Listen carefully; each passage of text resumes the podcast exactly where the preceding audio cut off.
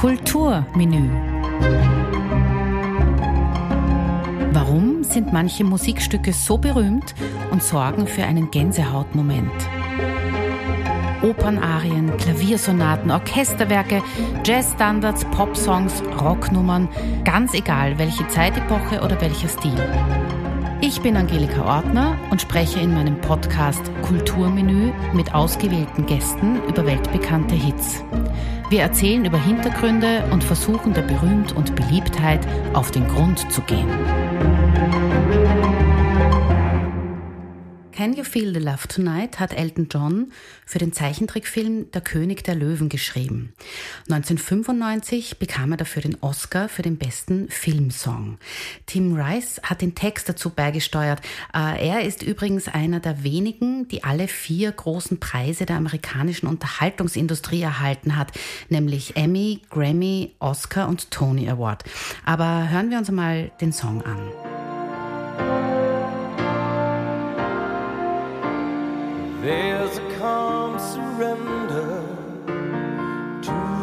Rush of day when the heat of a rolling wave can be turned away. An enchanted moment, and it sees me through. It's enough for this restless warrior just to be with you and can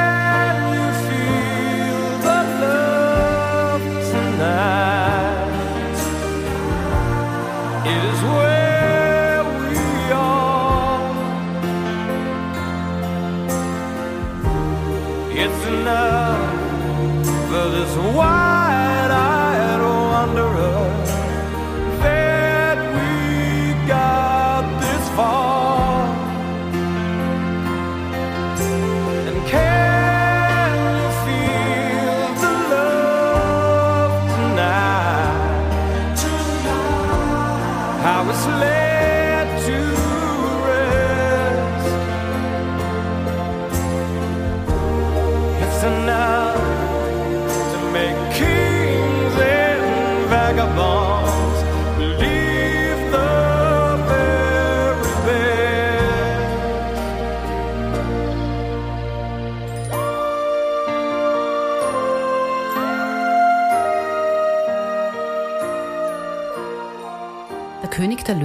Ist der 32. abendfüllende Zeichentrickfilm der Walt Disney Studios. Aktuell gibt es 57 Filme, die zu dieser Reihe zählen. Und schaut man sich die Kinoeinnahmen an, ist dieser Film der kommerziell erfolgreichste klassische Zeichentrickfilm.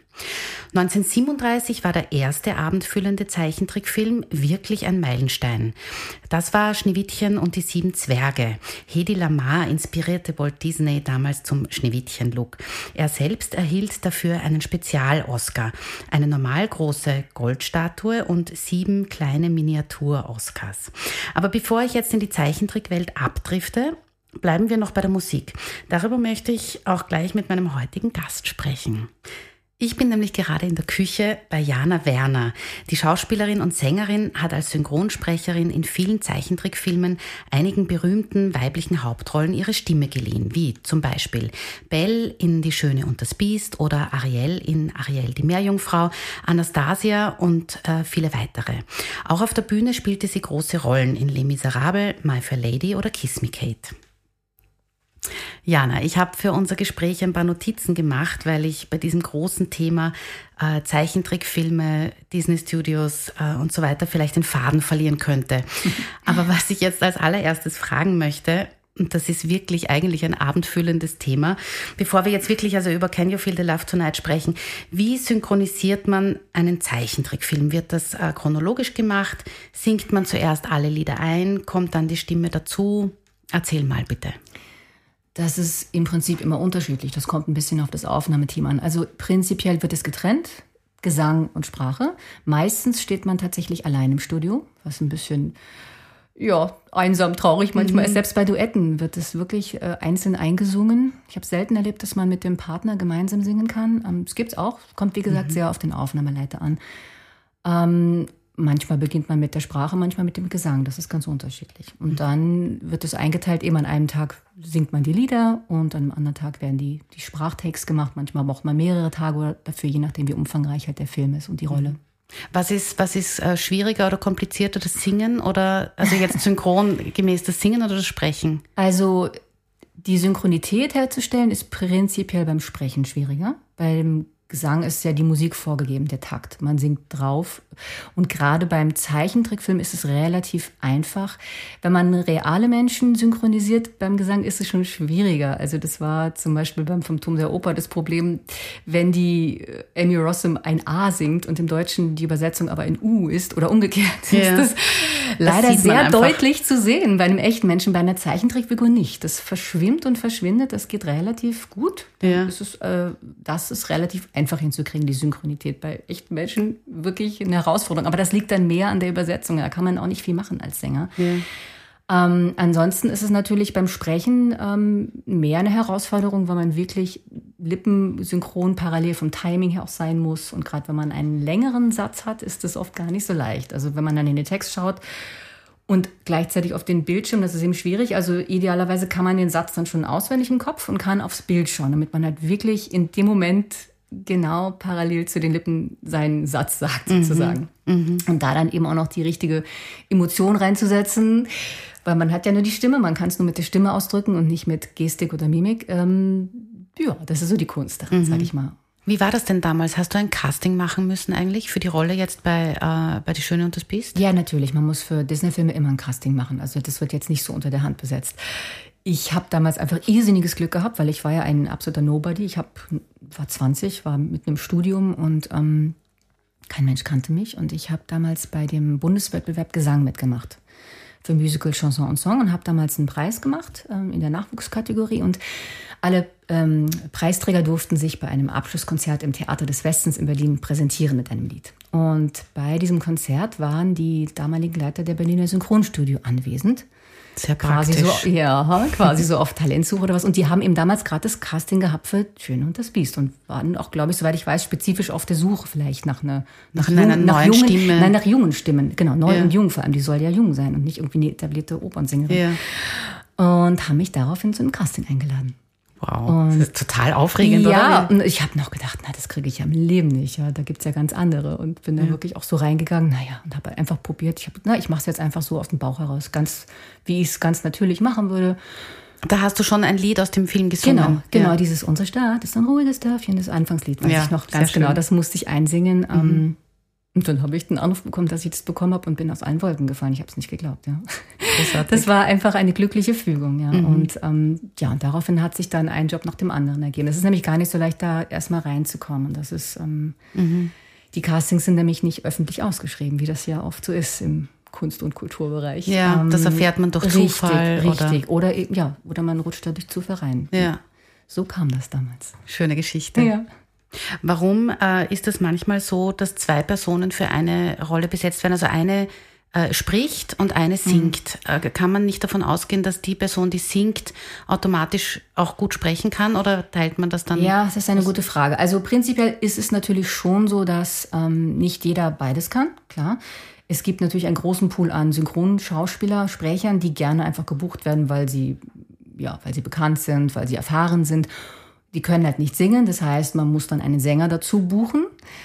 Wenn man jetzt jemand hat, der beides kann, weil er die Ausbildung hat, ich bin zum Beispiel gelernte Musical-Darstellerin, dann lernt man idealerweise beides, sprechen und singen. Und singen ja. ähm, ich kann natürlich beides, ich wurde aber auch nicht immer für beides gebucht, witzigerweise. Manchmal habe ich auch nur das eine oder andere bekommen, weil das andere schon besetzt war. Das ist ein bisschen eine Politikfrage manchmal, mhm. auch die nicht immer Sinn macht, finde ich. Das ist halt oft ein Marketing-Gag. Also gerade in Amerika nehmen sie besonders gerne natürlich Hollywood-Filmstars, die dann die Rolle sprechen. Manchmal können die auch singen in Amerika. Die können mhm. das ja eher als wir. Ja. Aber nicht immer. Und dann wird halt auch irgendein meistens unbekannterer Sänger dazu gebucht. Manchmal auch ein berühmter Sänger, je nachdem. Pop mhm. Popsänger werden auch gerne mal dafür verwendet. Das ist hier noch nicht ganz so angekommen. Vielleicht auch, weil unsere Schauspielstars jetzt nicht ganz so gehypt werden wie die Hollywood-Stars natürlich. Wobei ja. teilweise auch dann wird auch geworben mit bekannten deutschen Filmschauspielern, die halt das dann synchronisieren. Mhm. Wie wichtig ist es, die eigene Stimme variieren zu können, dass man nicht für jede Figur gleich klingt? Also wenn du jetzt Anastasia sprichst und das vergleichst äh, mit der Ariel, mhm. ähm, also ich, ich erkenne nicht, dass das dass das beides, beide Male du bist, ja? Wirklich? Also, ja, ja also, okay, also Ariel muss ich dazu sagen, da habe ich nicht den Kinofilm synchronisiert, sondern die Fernsehserie. Ich, ich weiß nicht, ob du da vielleicht mhm. das, den, Fan, den, den Film aus dem Kino dir angeschaut hast. Das war damals die Ute Lemper, mhm. die das gesungen hat. Gesprochen weiß ich es gar nicht. Mhm. Beziehungsweise in Österreich gab es auch die österreichische Version mit der Caroline Wasicek. Ja, ja, genau. Und ich habe die ähm, Fernsehserie damals gesungen, auch nicht gesprochen. Das war wieder eine andere. Ja. Ich weiß gar nicht, wie die Schauspielerin hieß. Ja. Ähm, aber natürlich muss man schon äh, je nach Rolle seine Stimme auch ein bisschen anpassen. Das ist klar. Also je nach Alter halt ein bisschen heller färben oder ein bisschen tiefer, wenn es eine ältere Rolle ist. Ähm, mhm beim Gesang das Gleiche. Oh, wie schön. Mach doch mal das Helle. das Helle. Ja, also ich weiß selbst, als ich damals Bell gesprochen habe, da war ich erst 20 und meine Stimme noch deutlich jünger als jetzt. Vielleicht nicht so deutlich, aber doch. Und selbst damals hieß es schon, nein, du musst dich noch jünger machen. Also sprich ein bisschen heller. Mhm. Das kann man natürlich die Stimme einfärben. Ähm, mhm. Das geht dann auf Knopfdruck, oder? Ja, also ich mache das aus dem Bauch heraus, sage ich ganz mhm. ehrlich. Einfach sich in die Rolle reinversetzen, wie man es auch als Schauspieler machen würde. Wie würde ich jetzt ein 16-jähriges Mädchen sprechen? Selbst mit 20 ist man ja schon, fühlt man sich ja viel älter als mhm. mit 16. ähm, ja, und wie würde, wie würde man das sagen? Und ähm, gerade bei Disney, die legen auch immer sehr viel Wert auf eine freundliche, positive Stimmung natürlich. Die Charaktere sind ja immer, also, also Disney Princesses sind ja immer positive Charaktere. Wenn man jetzt nicht gerade den Bösewicht spielt, dann ja, ja. ist es halt auch sehr wichtig, diese, diese Helligkeit und diese Fröhlichkeit und den Optimismus reinzulegen in die, in die Stimme. Mhm. Ähm, ja. Beim Singen ist es ein bisschen schwieriger natürlich, weil man hat natürlich sein Timbre, sein unverkennbares, aber auch da kann man natürlich ein bisschen mehr, wie man die Vokale einfärbt, es ein bisschen heller gestalten oder ein bisschen dunkler gestalten. Mhm. Ich finde das sehr spannend. Also ich, ich könnte allein darüber nur reden, aber wir sind ja eigentlich da, dass wir eben über das, ja. das Lied Das König der Löwen sprechen. Also Elton John hat das Lied geschrieben und er singt ja im Film nicht selbst. Genau, weil das ist ja nicht wie später bei Phil Collins war, der seine Lieder dann selber gesungen hat, quasi als Kommentator, sondern das ist noch richtig wie ein klassisches Musical, Filmmusical aufgebaut, dass die Charaktere selber singen. Es ist ja auch ein Duett im Film, in ja, Wahrheit. Ein, eigentlich ein Quartett sogar. Also hauptsächlich singen es die ähm, beiden Hauptdarsteller Simba und Nala. Und Nala, die zwei Löwen, genau. Genau, die beiden mhm. Löwen, die sich dann wieder finden nach langer Zeit und verlieben dann. Mhm. Aber es gibt ja auch die beiden Freunde, Timon und Pumba. Und, ja, genau. Erdmännchen und die fangen eigentlich an. Sie sind, oh, jetzt verliebt er sich. I can see what's happening. Und das ist ja. halt sehr der, der, der Komikfaktor, die sind genau. beiden lustigen. Und dann kommen aber die beiden Berührenden, die dieses wunderschöne. Und der Text ist auch ein anderer natürlich, aufgrund ja, genau. dann des, des, Rahmens im Film. Richtig. Und äh, im Abspann hat man dann also das, was wir vorher auch gehört haben, eben mhm. den, also den Elton John selber, mhm. der singt. Warum jetzt dieses Lied so bekannt ist, können wir sagen, liegt eigentlich auf der Hand, oder? Also es ist eben der berühmte Komponist und Interpret gleichzeitig. Mhm.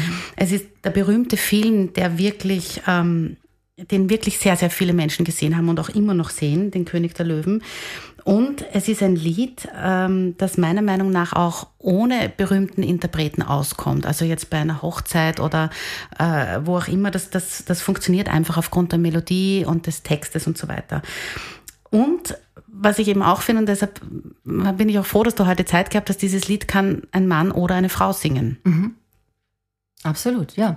Also dem kann ich gar nicht mehr allzu viel hinzufügen. Du hast es schon gesagt. Habe ich schon ja. schön zusammengefasst. Naja, also fangen wir nochmal, rekapitulieren wir nochmal. Elton ja. John ist natürlich ein Genie, ja. Wenn man jetzt fragt, was macht ein Song so besonders? Ja, das ist, kann man oft gar nicht so in Worte fassen. Das ist einfach der Genius, der dahinter steckt. Ja, das ist wie bei den Beatles. Habt ihr Penny Lane ausgesucht? Mhm. Hätte es auch 50 andere Songs auswählen können, weil die sind alle so großartig. Ja. Bei Elton John ist das ähnlich. Der hat so viele wundervolle Lieder geschrieben und mhm. wie der die interpretiert und singt, ist einfach, großartig, ja. Mhm. Und das, äh, das ist halt einer von vielen, aber dadurch wahrscheinlich auch, dass der Film eben so berühmt ist, ähm, wurde er eben einem wirklich ganz großen Publikum äh, bekannt einfach. Und auch, denke ich, die Situation in dem, in dem Film, was ich schon gerade gesagt habe, ich finde ich sehr berührend, wo die sich wieder treffen nach so vielen Jahren. Das ist ja so eine wirklich herzerreißende, traurige Geschichte, wie der Simba da verbannt wird als kleiner Löwe, mit dem Schuldgefühl auch noch Tod, ähm, Schuld am Tod seines Vaters zu sein, mhm. was ja gar nicht stimmt, was eine Intrige ist. Und dann findet er seine Jugendliebe wieder und die ermutigt ihn ja auch in dem Lied, wieder der selbst zu sein, der ist, der King, King, King, I know he is, aber er weiß es nicht, ja. Und das ist einfach sehr, sehr berührend, finde ich. Mhm. Ähm, ja, und äh, das Lied ist einfach, ja, die Melodie, die Harmoniefolge ist wunderschön, wie sich das auflöst. Das geht einfach direkt ins Herz. Und, ja. und das immer wieder Gänsehaut, egal in welchen äh, Variationen und wer es singt. Also wenn es ein guter Sänger ist. Wenn es ein guter Sänger ist. Oder Sängerin, genau. Oder Sängerin, nat Entschuldigung, Sänger. natürlich. Ja, weil eine Sängerin habe ich jetzt ja. auch gefunden, nämlich die Evin Hollins. Mhm. Ähm, das hören wir uns jetzt mal an.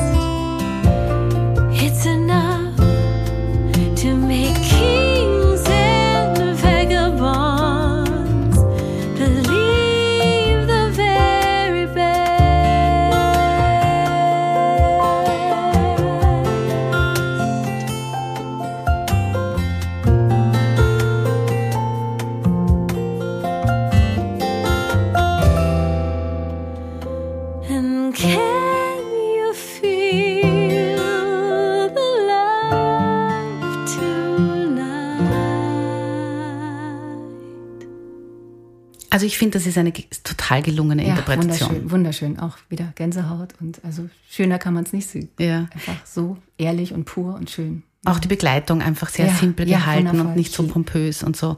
Es ist eigentlich ja auch ein sehr zeitloses Lied. Ja. Ja, wie viele berühmte andere Songs auch. Richtig. Das ist, hat damals funktioniert, in den 90er Jahren funktioniert heute immer noch. Richtig, absolut. Ja.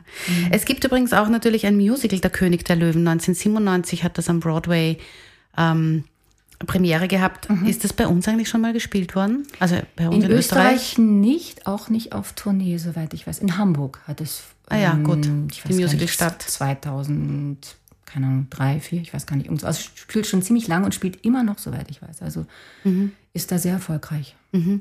Also ähm, diese ganze Disney-Musikgeschichte, da möchte ich jetzt noch kurz erzählen, warum diese Wichtigkeit eigentlich ist, diesen, diesen Zeichentrickfilm mit der Musik zu verbinden. Denn die Walt Disney Studios machen also seit mehr als 80 Jahren Zeichentrickfilme. Und auch schon vor 1937, also vor dem ersten Film Schneewittchen und die sieben Zwerge, verdient das Studio sein Geld schon mit Cartoons. Silly Symphonies haben diese kleinen Cartoons geheißen. Das war eine Reihe von Zeichentrickfilmen, die eben von 1929 bis 1939 produziert wurden. Äh, Und nach dem Erfolg der Mickey Mouse Filme riefen Walt Disney und der Komponist Carl Stalling diese Reihe ins Leben. Und warum ich das jetzt eben schon erzähle, wie ich vorher gesagt habe, in diesen Cartoons hatte die Musik schon eine wirklich große Bedeutung. Man verwendete zum Teil also bekannte Musikstücke aus der klassischen E-Musik. Da waren Werke dabei von äh, Edward Grieg äh, oder Camille Saint-Saëns. Oder eben Carl Stalling hat die passende Musik direkt zu diesen Kurzfilmen äh, komponiert. Also, äh, Zeichentrickfilm und Musik war schon eben vor fast 100 Jahren so beliebt, wie das heute ist. Und was später dann auch noch neu waren, waren diese Mischfilme, also reale Szenen, die mit Animationsszenen kombiniert worden sind. Also alle, glaube ich, kennen 1964 Mary Poppins, mhm. dann äh, fast zehn Jahre, also 1977, glaube ich, war das Elliot das Schmunzelmonster und 1988 Falsches Spiel mit Roger, Roger Rabbit. Also das war immer mhm. ähm, reale Schauspieler und dazu mhm. gab es dann Szenen, ähm, die natürlich sich auch verbessert haben. Also bei Roger mhm. Rabbit waren die Zeichentrickfiguren natürlich viel besser als noch damals bei Mary Poppins, ja. Mhm. Und schau, was jetzt geht, gell? Und schau, was jetzt geht. Ja, Man erkennt den Unterschied nicht mehr. Das ist, ja, ja, ich glaube, der Affe bei Aladdin ist äh, alles ähm, ähm computeranimiert. ne? Das ja, ist Wahnsinn. Also, ja, es ist irre. Hätte ich nicht gewusst. Ja, nein, man merkt das nicht und es war wirklich auch, also dieser erste computeranimierte Film, das war 1995 die Toy Story. Mhm. Das war auch ein Meilenstein. Mhm, ja? richtig, ja. Und ich meine, wenn wir jetzt reden miteinander und wir reden von Zeichentrickfilmen, es sagt ja heutzutage auch niemand Zeichentrickfilm. Man sagt Animationsfilm. Ja. Auch ich, ich sag's noch, ich bin ja, aus der Generation. Old Fashioned. Ich sag's auch ja, gerne. Aber du hast vollkommen recht, es verschwindet aus dem allgemeinen Sprachgebrauch, ja, das Wort. Ja. Das stimmt. Also ich meine, diese, diese ganzen Disney-Filme, es gibt ja so wahnsinnig viele andere Genres auch, eben nicht nur Animationsfilme, sondern eben auch Komödien, Abenteuer, Fantasy, Science Fiction, habe ich was vergessen, eben die Musical-Filme. Mhm. Also es ist wirklich ein riesiges, riesiges Universum. Und wie können wir jetzt ähm, diese ganze Musik, die für Disney äh, damals schon wichtig war und die auch heute immer wieder eine tragende Rolle ähm, hat, eben kann man von Disney-Songs, Disney-Musik, ist das ein eigenes Genre, findest du? Mm, das ist eine interessante Frage. Also grundsätzlich, Filmmusik ist ja immens wichtig bei allen Filmen. Ja? Also schau dir mal einen Film ohne Musik an. Wie Mission Impossible ohne Musik. Das ist nicht halb so spannend, ja. Nee, geht nicht. Aber Natürlich ist bei den Zeichentrickfilmen, speziell bei den Disney-Filmen, ähm, ist es ja immer wie ein Musical im Prinzip geschrieben. Also, die also in den meisten Fällen singen die Charaktere dann ja, wenn sie in einen emotionalen Moment geraten, ein, ein großes Lied oder ein lustiges Lied oder was auch immer. Ähm, also die Disney-Filme sind schon nochmal was Besonderes aus dem Grunde, weil es ja wirklich ein, ein, ein Film-Musical ist, aber die haben halt auch ihren ganz eigenen Charme und ihr eigenes Flair und teilweise auch von der Musik her natürlich ihren ganz eigenen Stil. Also da gibt es auch verschiedene Epochen natürlich. Das hat sich ja sehr gewandelt im Laufe der Zeit. Wenn man sich die alten Filme anschaut, die waren noch sehr operettig inspiriert. Schneewittchen, Cinderella, allein wie die Frauen singen da. Mhm. Dann gab es, ich finde immer, ich nenne das immer das goldene Zeitalter von Disney, so die 90er Jahre. Gut, das war auch meine Zeit, wo ich viel gemacht habe, aber ich finde auch, das waren so die, für meinen Geschmack, die, die allertollsten Filme. Und da ist vor allem der Komponist Alan Menken sticht da sehr heraus. Der hat in dieser Zeit die allermeisten Filme komponiert, wie Schön und das Biest, Ariel, ähm, Aladdin, Glöckner von Notre Dame, Herkules etc. etc. Und ähm, man erkennt ihn sofort, finde ich, seinen Stil. Und das, ist auch Musik, die direkt ins Herz und unter die Haut geht. Elton John auch auf seine Art. Und der ist ja auch jemand, der ähm, das war ein Popsänger, aber seine Lieder haben immer einen äh, fast Musical-Charakter. Oder also sie, sie, sind sehr balladenlastig oder haben eine wirkliche Melodie. Das ist jetzt ja nicht Aerosmith oder ACDC. Mhm. Insofern geht das eh so in diese Richtung. Und ähm, ja, aber es gibt natürlich auch andere, sag ich mal, nicht Disney-Filme, die auch Musicals sind. Aber das ist vielleicht auch nochmal ein Unterschied. Also die Disney-Filme, finde ich schon, sind ein ganz eigenes Genre und man erkennt sie auch sofort. Aber wenn Alan Menken jetzt, ich weiß nicht, ob der jetzt in letzter Zeit auch viel geschrieben hat, ja, aber das Besondere bei Alan Menken ist ja auch, dass es, man erkennt ihn, mhm. aber es ist trotzdem nicht so, dass du denkst, ne, es ist immer dasselbe. es ist auch nicht so, dass man Nein. die Lieder verwechselt. Nein. Ja? Nein. Also es ist schon eine eigene Sache. Und bei Phil Collins mhm. tut man sich ein bisschen schwerer. Ja, Persönlich ist das nicht ganz so mein Fall. Ich bin auch nicht so ein Fan von diesen eben quasi selbstgesungenen, noch dazu auf Deutsch. Das ist halt auch ja, nicht ganz so gelungen, finde ich. Können wir hier ruhig kritisieren. Ja, ja, ich meine, ist zumindest meine Meinung. Ja. Bin ich auch nicht alleine, glaube ich, mit der Meinung. Und das ist einfach nicht so berührend. Und, und das ist halt auch mehr so ein Brei, finde ich, diese Phil Collins Musik für mich. Und du hast recht, ich finde Al Menken, jeder Song ist großartig. Also es ist einfach ein, ein Genie, finde ich. Es war auch, also Phil Collins hat ja Tarzan geschrieben, mhm. die Musik, der war auch nicht so erfolgreich. Den mhm. haben nicht so viele naja, Leute dann gesehen. Dann liegt es ja? vielleicht auch an der Musik. Vielleicht ja, auch deshalb. Ja. Ich meine, ja. es gibt auch schöne Lieder natürlich, aber ich will es nicht alles schlecht machen, und nur im Vergleich jetzt. Ja. Die Lieder von, von zum Beispiel Mary Poppins, die, mhm. die man halt so kennt, ja, mhm. also das ein Löffelchen voll Zucker mhm, und mhm. superkalifragilistik exspiraligetisch. Ähm, Das ist weder Operette noch Musical, mhm. noch ist es Disney, obwohl es aus, den, mhm. aus, de, aus der Disney-Kaderschmiede kommt. Äh, das ist irgendwo dazwischen. Ja? Und trotzdem, wenn man mhm. jetzt einen Musical-Abend hört, kann es durchaus sein, dass diese Lieder da dabei sind. Auf jeden Fall, das sind einfach Klassiker. Mhm. Ich finde, das ist einfach dieses typische ähm, amerikanische Musical aus der alten Zeit, also aus den 40er, 50er, 60er Jahren. Es ebbte dann langsam ab, in den 70ern hat sich das dann auch verändert. Ähm, aber ja, das ist einfach ein Klassiker. Mhm. Ist ein Klassiker, ja, das stimmt. Auf jeden Fall. Eine Aufnahme habe ich jetzt noch, und zwar von einer A Cappella-Gruppe Pentatonics. Das ist also die amerikanische erfolgreichste A Cappella-Gruppe. Das klingt so.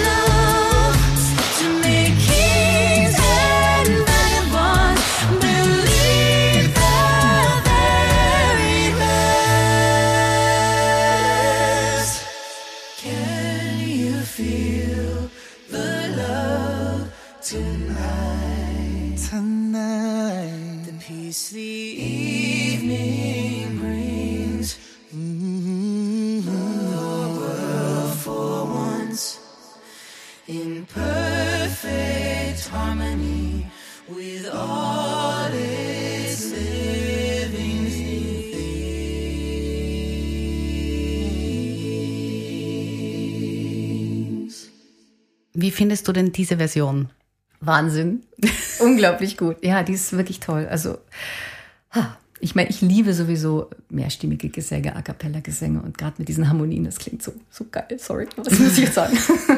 Wundervoll, tolle Sänger auch. Also, und ja, da sieht man auch, wie schön das Lied ist. Das kommt da auch super zur Geltung, finde ich, in der Version. Ja, und dass mhm. es auch eben diesen Spielraum lässt, es ähm, völlig anders zu arrangieren. Absolut. Also dass es auch Absolut. ohne Instrumente auskommt. Das geht eben nur mit einem guten Song.